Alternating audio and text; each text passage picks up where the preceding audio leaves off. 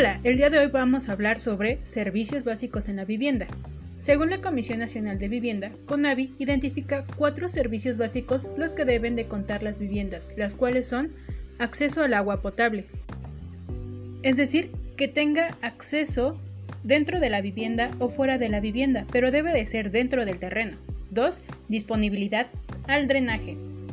Puede ser a la red pública o fosa séptica. 3. Servicio de electricidad. Puede ser el servicio público, planta de luz o panel solar. 4. Combustible para cocinar en la vivienda. Es decir, que cuente con gas natural o de tubería, o gas de tanque o electricidad, ya sea leña o carbón con chimenea.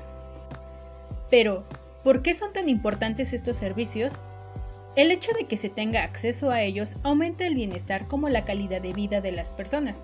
Esto porque hay más higiene y mejores condiciones tanto físicas como sociales de los integrantes del hogar. Se puede hablar que un hogar carece de estos servicios cuando no cuenta con una de estas cuatro necesidades. En México, el artículo cuarto de la Constitución establece el derecho de toda familia a disponer de una vivienda digna y decorosa, sin embargo, ni en este ordenamiento ni en la ley de vivienda se especifican las características mínimas que debe de tener esta. Pero, ¿cuáles son las causas de que existan carencias de este servicio? Bueno, de acuerdo a la investigación que realizamos mi equipo y yo, encontramos dos muy importantes. Una es la sobrepoblación. Como resultado del crecimiento exponencial de la población, cada vez hay más demanda de estos servicios. 2. Urbanización desorganizada.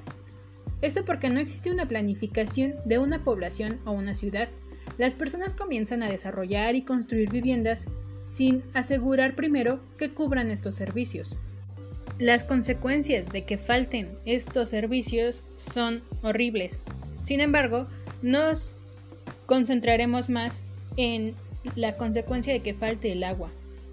Esto puede afectar directamente a la salud, ya que pueden haber afecciones cuatáneas, infecciones, onococerosis, así como la reducción de la seguridad. Recoger agua conlleva el riesgo de encontrarse con serpientes y otros animales salvajes, así como de ser víctimas de acoso y agresiones, aumentando así el riesgo de accidentes y lesiones. Abandono escolar. Los niños que han de recoger agua para sus familias sufren mayores índices de cansancio, suelen llegar tarde a clases y tener más probabilidades de abandonar los estudios. Pérdida de ingresos. Disponer de una fuente de agua limpia y salubre permite ahorrar tiempo y esfuerzo para dedicarlo al trabajo y a nuevas oportunidades de negocio. Discriminación social. No poder asear ni llevar ropa puede resultar humillante y provocar aislamiento desigualdad de género y explotación. La violencia de la familia y el matrimonio infantil aumentan con la falta de acceso al agua. Las familias en dificultades casan a sus hijas con la esperanza de que se mantengan o les paguen por ellas. Según IAGUA, en la actualidad, más del 60% de la humanidad vive en zonas con estrés hídrico, donde el abastecimiento de agua no basta para satisfacer la demanda o dejará de hacerlo. El gobierno, con el objetivo de combatir este problema, ha creado algunos programas, como por ejemplo Programa Habitat. El objetivo de este es apoyar con subsidios federales obras y acciones en zonas urbanas marginadas, para introducir o mejorar infraestructura básica como por ejemplo agua, luz y drenaje.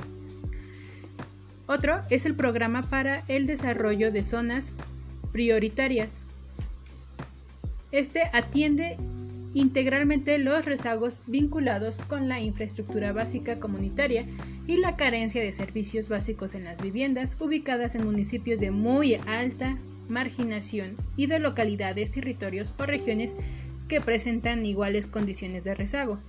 Aparte de que apoya a las familias que ahí viven con fogones altos, estufas, entre otras.